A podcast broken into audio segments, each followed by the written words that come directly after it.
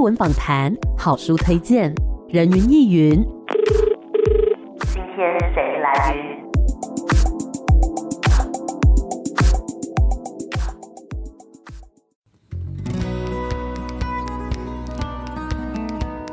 人云亦云，今天我来云。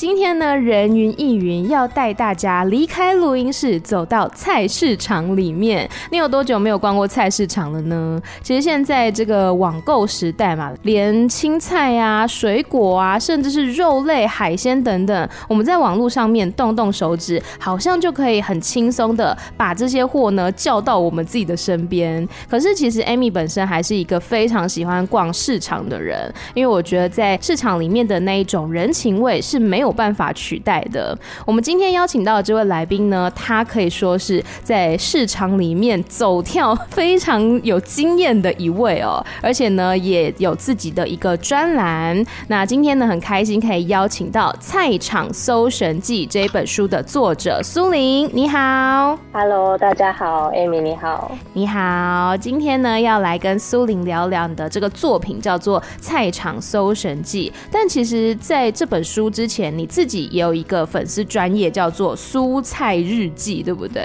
你是大概从什么时候开始写这个粉丝专业的内容的呢？我开始写这个是我大二的寒假，嗯，所以大概已经是七八年前的事情了。嗯哼，对，会开始写这个，应该要从我为什么开始逛菜市场讲起。是，就是我主动踏进菜市场，其实是大学的时候。嗯，那。是因为我觉得学校的早餐跟学校附近的早餐店不合我的胃口，嗯，然后就想到说，哎、欸，其实市场里面的食物还蛮像我小时候吃的，就是那种阿嬷做的啊，嗯、或者附近阿姨阿上做的那种比较手工感的食物。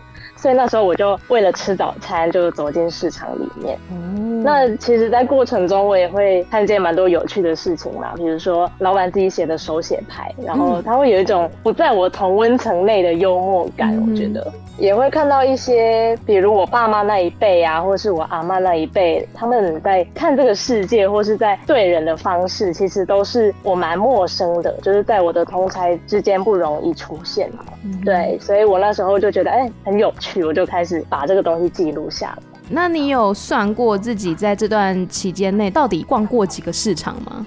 有很多人都有问这个问题，就是我上次就特地把我的硬碟叫出来算了一下，嗯、就有记载的大概一百五十九。哇很厉害耶！那这一百多个市场当中，它是它的类型是怎么样？都是菜市场吗？还是有其他的类型？当然，就是市场其实就会分很多种嘛，比如说早市啊、黄昏市场，或是半夜的鱼市。然后我其实逛到后来，连可能一些菜车啊、面包车，或甚至是市场附近的老戏院，或是一些老建筑，我其实都有纳进去。嗯，对，所以我其实书里写的，除了菜市场之外，还有一些有的没的。有，我记得就后面有一些就是关于市场，或者说那一些比较特别的人，然后我对那篇的印象也是蛮深刻的。那我们先讲回来这个书名的部分，叫做。菜场搜神记嘛，为什么会取这个书名呢？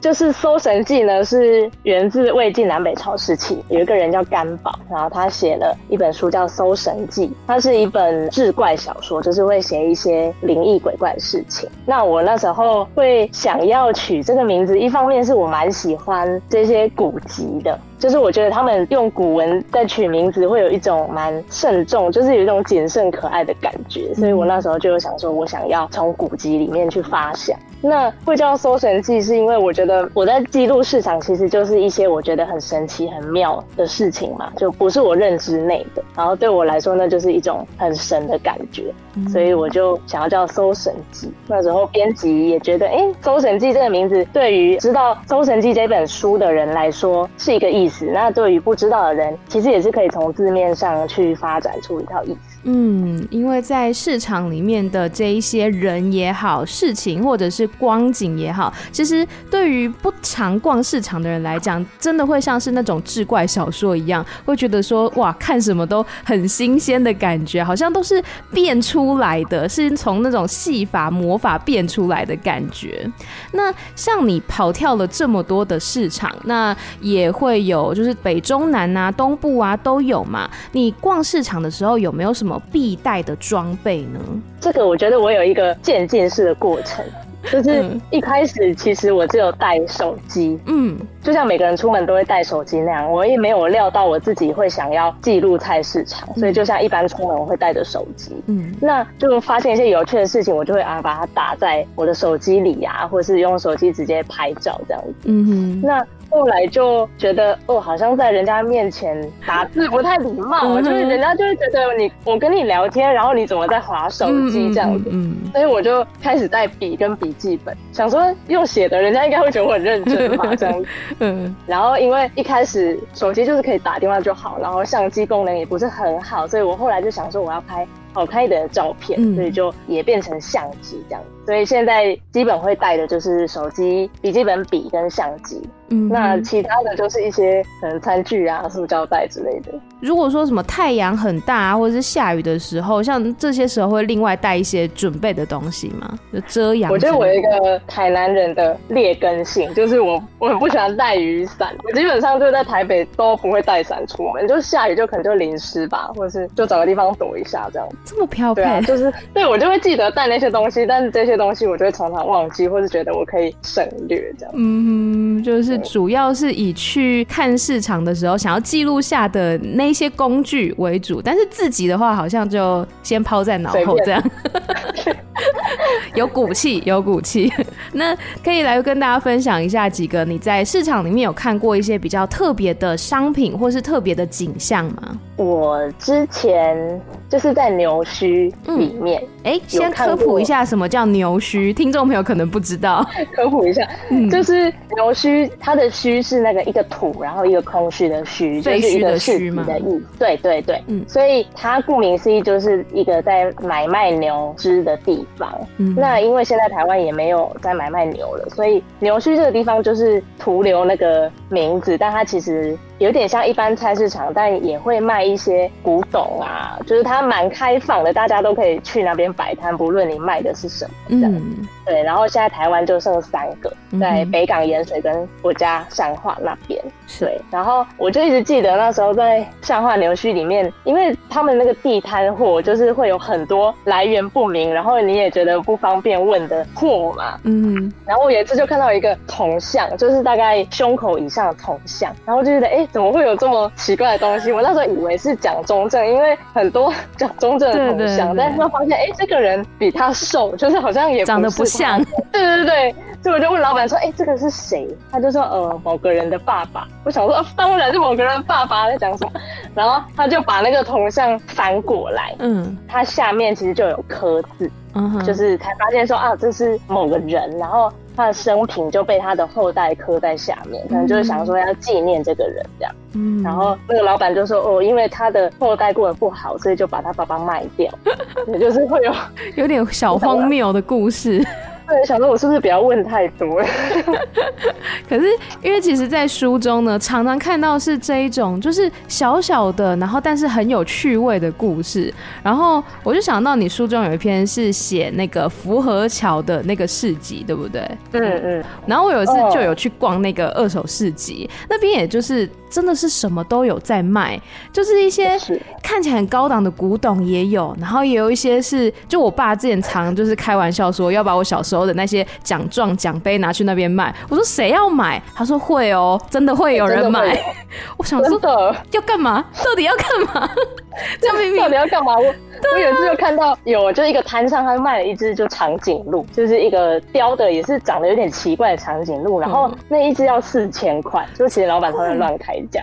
然后过没多久，我还真的看到有一个人就提着那只长颈鹿，哎，就是真的会有人去买这些东西，眼光很特殊。但是我觉得长颈鹿这种就算了，因为它至少是从某个意义来讲是对对，它是不是它是个艺术品嘛？可是人家的奖状啦、成绩单这种，就是写别人的名字、有别人的脸的，到底买回去要干嘛？我我跟你说，你这个可能在三十年后就可以卖很贵，因为我其实前几天去牛墟，我就看到有人在卖，在民国三十几年的某个人的毕业证书，也是一张可以卖到一百五哎。哦，对啊，所以就整理一下卖出去。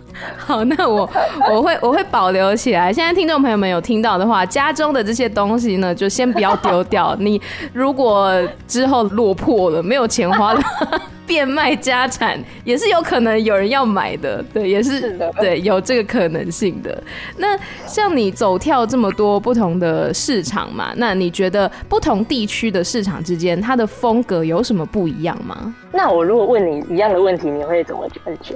我觉得第一个应该就是因为我自己是没有说逛过那么多市场，可是比如说去玩的话，我也是会逛市场。我觉得第一个应该是语言吧，就例如说东部的话，我猜测可能会比较多原住民，那他们使用的语言也许或者他们卖的东西，因为我书中也有看到，比如说他们会卖一些就是蔬菜类的，但他们的标示也许会是用原住民语的方式来标注。对，然后还有像是一些地方，它也许呃新住民比较多，那或许它也会用那些音译的方式来标注。我第一个想到的是这样子啦。对，就是我想了老半天，跟你第一个想到的也是一样。就是我觉得这样子走一遍呢、啊，其实会觉得那个相似度比我想象的高。但我的相似度的意思是指，就是在菜市场这个地方，好像那个。风气是很像的，就是都会有一种比较开放、比较自由，然后不管它是在。哪个地区它其实都会有这个生态，嗯，所以我其实想到后来也觉得最大的差异应该就是像你说的族群跟语言，嗯，然后还有食物，对啊，嗯，因为比如说像在客家庄的时候就很现实，你讲台语人家就是听不懂，嗯，然后你问人家说，哎，欸，那里有什么好吃的，他们就会说菜包，嗯之类的。那像在客家庄的话，他们通常会卖什么样的食物是其他地方比较没有的呢？那时候就是遇到一个阿妈在吃早餐，然后她的早餐其实就是白饭配酸菜。他自己腌的客家酸菜，对。然后他也是说，哎，那你们还没吃早餐，那你们去吃那间的菜包啊？对，其实我对客家庄不是很熟悉，但只是每次去都会有有一些就是类似酸菜啊、菜包这一类的东西。了解，所以其实各地的市场可能会因为它的族群，然后或者说它使用的语言不一样，那它卖的东西也不一样。像是新住民比较多的地方，也许会卖比较多他们家乡的一些香料之类的，对不对？是是是，嗯，这书里面有其实有写到一篇是华新街的市场。那那时候在里面就会觉得自己很各方面的忙，盲目的忙。嗯，语言是还可以通啦，因为其实他们的中文都很好，但就是看到那些蔬菜，你就会觉得嗯，好像完全不知道是什么这样子。然后可能你问了他们讲，你也不知道是什么，对，你也不确定是什么。对啊，但我觉得就是因为它附近就会有很多小吃店，你如果先去吃一轮，然后你再去逛市场，你会比较知道说，哎、欸，那些东西它的味道还有它的用法是什么。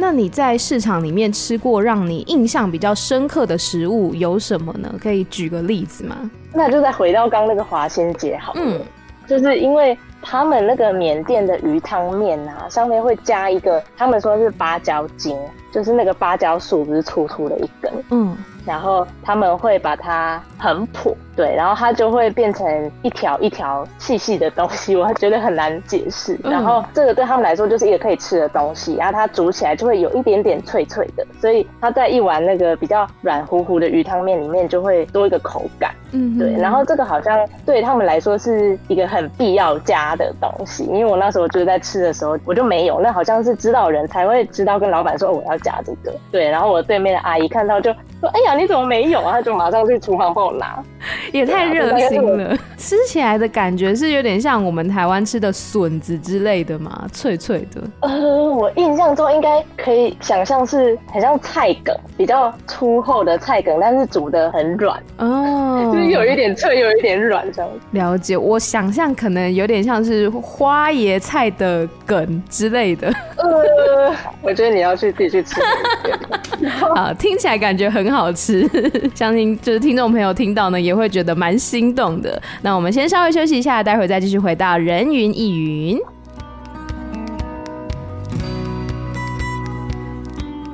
欢迎回来，人云亦云。今天呢，在空中要来跟大家介绍这个书里面充满了菜、充满了肉、充满了人情味。这本书叫做《菜场搜神记》，很开心今天可以邀请到作者苏玲。你好，嗨，嘿。我们刚刚呢聊到说，哎，在这个市场里面可能会遇到一些比较有趣的场景哦。那我比较好奇的是，你是怎么样跟这些摊主来交陪的？因为感感觉很无往不利耶，感觉就是走到哪边去，大家都很热情的招待你耶。哎、欸，我不利的地方我当然没有写出来啊，也是哦，也是哦。我怎么会只有收入三十一个？因为我其实小时候很害羞，嗯嗯，然后我也不喜欢去菜市场，因为我不喜欢跟人家有互动。嗯，那我觉得我现在其实也是，嗯，但只是那种你想要知道一些事情的动力会高过于你的害羞这样子，嗯、所以。我到现在也不是那种很积极会去跟人家互动的，嗯、就是还是会先观察一下，感觉一下，因为在市场里面是大家都很忙的嘛，嗯、然后你总不会就是希望大家不给你好脸色，嗯、所以就是要先感觉一下，如果确定对方有时间才会问问题。嗯哼，对，因为会让我有兴趣的可能是一些比较老的店。对，所以开头我就是一定要问说，这间店开多久，就是这种无痛无门槛，老板自己也很确定的问题。然后我可能就会开始说，哦，你这个东西好漂亮，这个柜子好漂亮，好久哦，这是什么时候的？称赞他，就是对，这但是也是我真心的称赞。然后你就不要吝啬去表现对他的东西或对他这个人的赞美。嗯，然后就说，哦，那我可以拍照吗？嗯、那他如果看你那么认真的在拍照，他其实他就会用一种比较新的眼光。光去看他可能已经看了好几十年，已经习以为常的东西。嗯，对啊，因为他们一开始都会说这个很脏很老，有什么好拍的？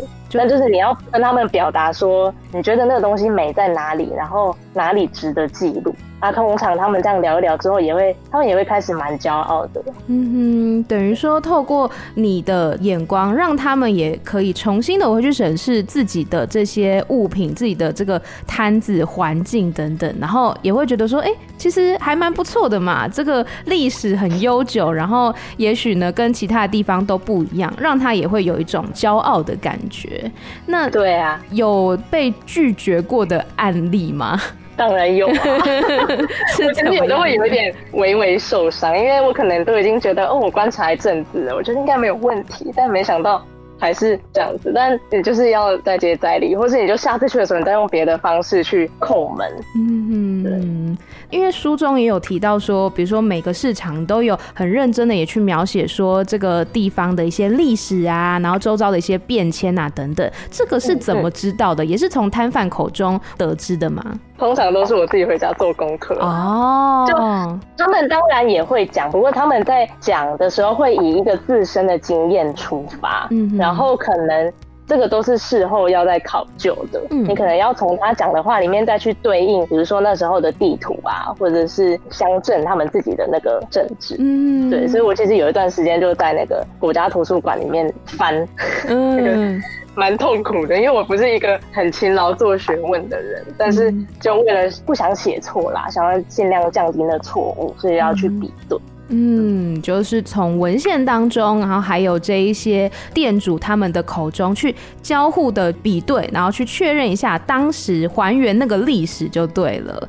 然后对，然后我就是从他们口中讲出来，嗯、当然是会把那个历史讲活嘛。对，因为那是他们很个人的经验、啊。嗯，我有一篇在写云林的土库，那个阿嬷她就是以自己作为一个虎尾女高毕业的学生，她在看那个时候土库。这个地方还有那个战争给她的影响，嗯、对，然后她就是她会搭那个糖业铁路上学，那你之后再去比对那个时期铁路的历史，就会觉得啊，好生动。嗯，因为那是她自己人生当中的一个故事。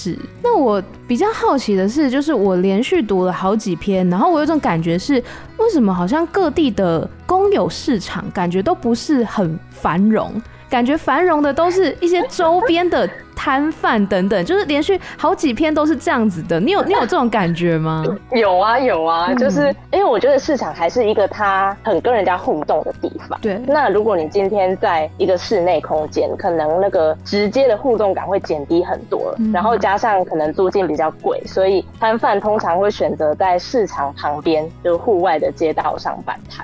嗯，对啊，所以就会出现里面空空，然后外面很满这种情况。嗯，还蛮特殊的一个光景，可是又觉得说好像哎、欸，各地似乎也都是类似这样的一个场景。还有另外一个，我觉得也是一个很玄的一个光景，就是因为我在泰国也都是这样看到，就市场里面怎么那么多猫啊？其实也有很多狗啦，只是我都拍猫。不是因为那我以前在泰国的时候，我真的也都是看到菜市场里面很多猫哎。那台湾也是这样子吗？可能猫小小只的，所以它在市场里面的接受度会比其他动物来的高一点。我在想，对啊，然后大家就想说，可能招财猫嘛，或者是可以抓老鼠啊等等。其实还是有狗，有看到很多猫。对，我就是投毒了非常多只猫在书里。嗯，对，就是市场里面的话，我觉得有小动物的话，感觉会大家更愿意过来，感觉比较有趣。我记得你有一篇是他的那个摊子上有一只鸡吧，是不是？对对对，我觉得那个就很可爱，大家就会好奇，就会凑过来，那也许就会买东西这样子。那因为你原本这个是记录在粉丝专业，然后后来有在专栏里面，那现在集结成一。一本书从文章然后到成书的过程当中，有遇到什么样的挑战吗？因为其实，在前几年我都是在蔬菜日记，就是在网络上写，嗯，那其实就很自由嘛，我有空就写，没空就不写啊，我要写多长也没有人会管我，嗯、而且我在那个用词也可以非常网络用语这样。嗯对，或者加很多自己的 OS 跟挂号，嗯，但这次写书，就是毕竟它是一本书嘛，就你要如何用比较正式一点的词句去表现，但是同时你又不能失去那个幽默，我就觉得这蛮有意思的，所以我觉得会，与其说挑战，我觉得乐趣比较多吧，嗯，对啊，因为你现在印在纸上，不能像在粉砖上就可以删除啊，所以你会让你更认真的去体会你看到这个事情你获得的感受。那因为就我的出版社，其实它也没有给我篇幅的限制，就可以很自由的写。但他们原本有预定是大概两百页，但是后来我们就写了三百页，这 样欲罢不能，就一直写这样子。当然，就是因为台湾有很多的市场，那市场里面也有很多的故事嘛。然后刚刚有讲到，其实有一些不只是市场的，可能是一些比较呃老旧的建筑物，或是一些很有意思的人事物等等。我印象最深刻的是面包车。因为我觉得很感人呢，你来讲讲他的故事好不好？这个面包车呢，嗯，当时会放进书里也是跟编辑有一番讨论啦，就是面包车到底算不算一个菜市场这样子，嗯，但就觉得。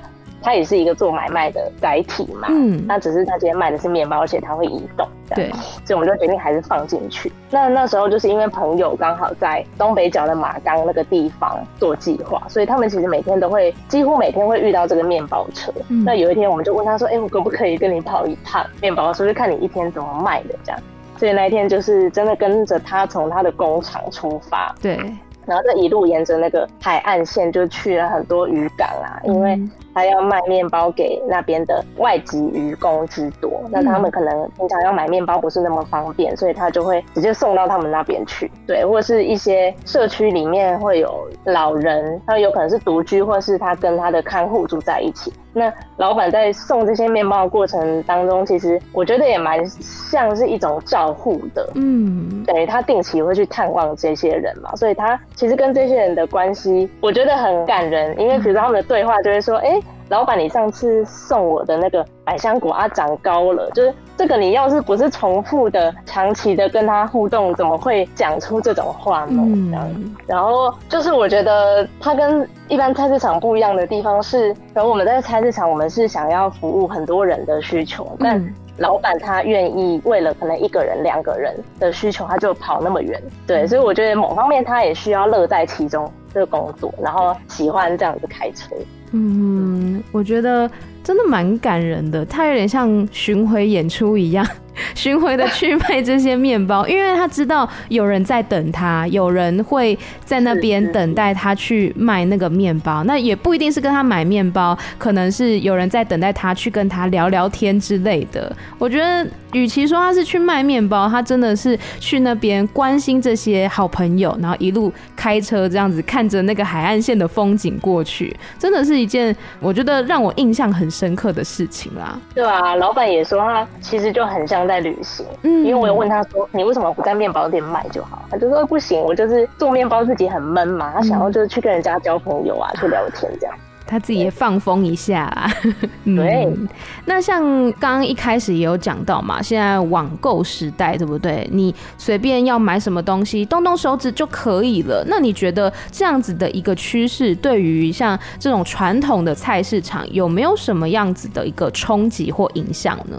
我自己的话。感受是还好，但是我可以想象它的影响应该蛮大的。比如说现在 Uber 是不是可以帮你在全联跟家乐福买东西？嗯，对，就是这种很方便，就会让人宁愿多花一点钱，然后他也不想要进去菜市场比较便宜啊。嗯，这样对，除非有一天 Uber 一直会愿意帮大家逛菜市场，但我觉得 这太难了，因为大家买到的价钱就会不一样，而且不知道怎么人家也不想给你抽成这样。嗯，对。然后我遇过很多在市场里面做生意的摊贩，他。他们都会去怪那个附近开的家乐福或是全联，嗯嗯，对，但是我觉得这是难免，因为整体的风气在改变吧。就我也常常在全联买菜啊，因为有时候就是真的不想要跑那么远，或是流汗，或甚至是我也不是每次都那么想要社交嘛。有时候你可以静静默默的跟一些现代化的机器跟、嗯、就只是想买菜。然后买完就回家，速战速决。有时候还是会有这种需求。嗯，那你你有没有就是曾经，比如说你去某一个市场，然后逛一逛，跟一些摊贩聊天，然后也许过个一年两年之后回去，发现哎，他已经不在那边了。有这样的经验吗？嗯，有很多。因为像这一次为了写书，我其实之前去过的市场，我会再去一两次。嗯，那就会很明显的发现这件事情。但也不一定是他们消失了，有可能是他们还在，或甚至是他们的下一代也回来帮忙。哦，对，然后这个时候都会让我觉得很深的感受到菜市场它的变化，或甚至是不变化，嗯、包含可能附近的建筑啊，或是一些食物它的味道的改变。嗯，就我觉得这次写书，我最大的收获之一，其实就是发现菜市场的变动跟不变这样。感觉菜市场它是一个。活的东西，就是它不是说一滩死水这样，它其实是有很多的活力，然后或者说有很多人情味、人的互动等等的。那你觉得，对于没有逛过菜市场的人来讲，你要用一段话来去形容菜市场的魅力，你会怎么样说呢？我之前在那个台东的马兰市场啊，嗯，那里就有很多呃阿美族的大姐。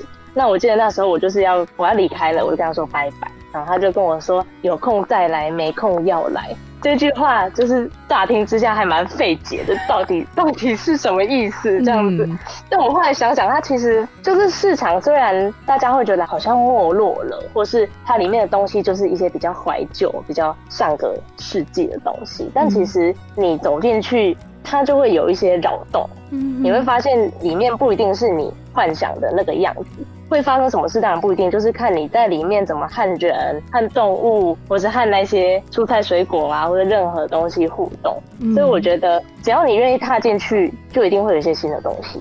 嗯，也许不一定说是去买东西，也许只是去看一看，然后呢，发现说哦，原来我们附近的市场有卖这个哦，哦，原来这个东西吃起来是这个味道。我觉得都还是会有一些新发现。那、嗯、推荐一个市场来给我们的听众朋友，然后来讲讲你为什么推荐他。其实我每次被问到这个问题啊，我推荐的市场都不一样。嗯，然 后我今天想要推荐的是信义区的一个福德市场。哎、欸，它其实是在那个虎山的山脚那边。嗯，对，所以它。的摊位是延伸，就一条很长很长的路，从平地一直到山脚，然后甚至有斜坡一点这样。嗯哼。那我觉得它，因为它毕竟不是在一个平地，它靠近山区啊。我觉得人到山上，其实整个人都会比较松一点嘛。嗯。比如说，就会有很多卡拉 OK 摊，因为那边地很大嘛，所以他就可以唱很大声。那就是你上去唱的歌就是一首，他们都会说几条瓜子扣，一首歌十块这样子。嗯，对。然后上面有很很多理发摊，就它自成一个生态，就非常多间，然后均一价一百。那可能它的那个规格也不是说一个理发厅，而是就在一个一个很简陋的铁皮屋，然后就放了一个全身镜，一个板凳，然后就拿着一把剪刀，就这样子而已。嗯，就我会觉得哦，在山上的市场好像可能性很多，市场已经是一个很有可能性的地方，然后靠近山上的地方又更多这样。嗯，对。然后那时候还有遇到一个鱼摊，是你跟他买，然后你自己去杀，因为他卖很便宜，所以他不想帮你杀，所以你会看到很多。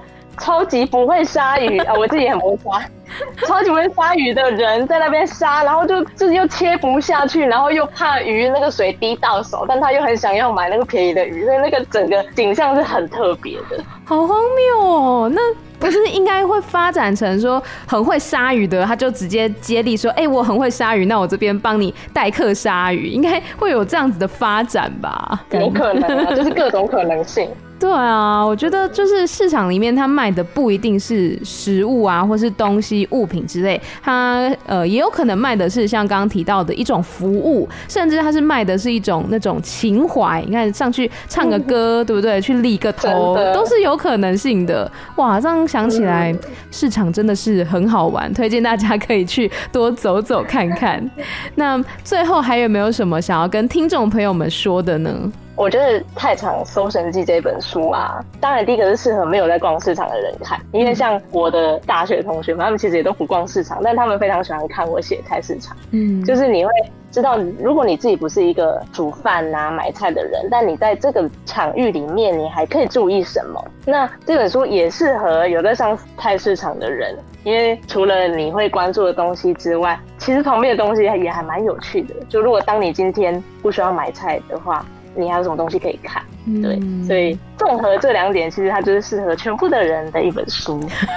没有错，因为我们刚刚聊到，在菜市场里面呢，什么事情都有可能发生。你可以买到一些很久远以前的东西，甚至是比如说，我有在市场里面看过那种小时候吃的糖果、吃的零食，然后说小时候玩的玩具。当然，你也有可能买到一些很新潮的物品，那你有可能买到一些服务啊等等。那或者是你不去买东西，跟摊贩聊聊天，我觉得也是一个很棒的体验。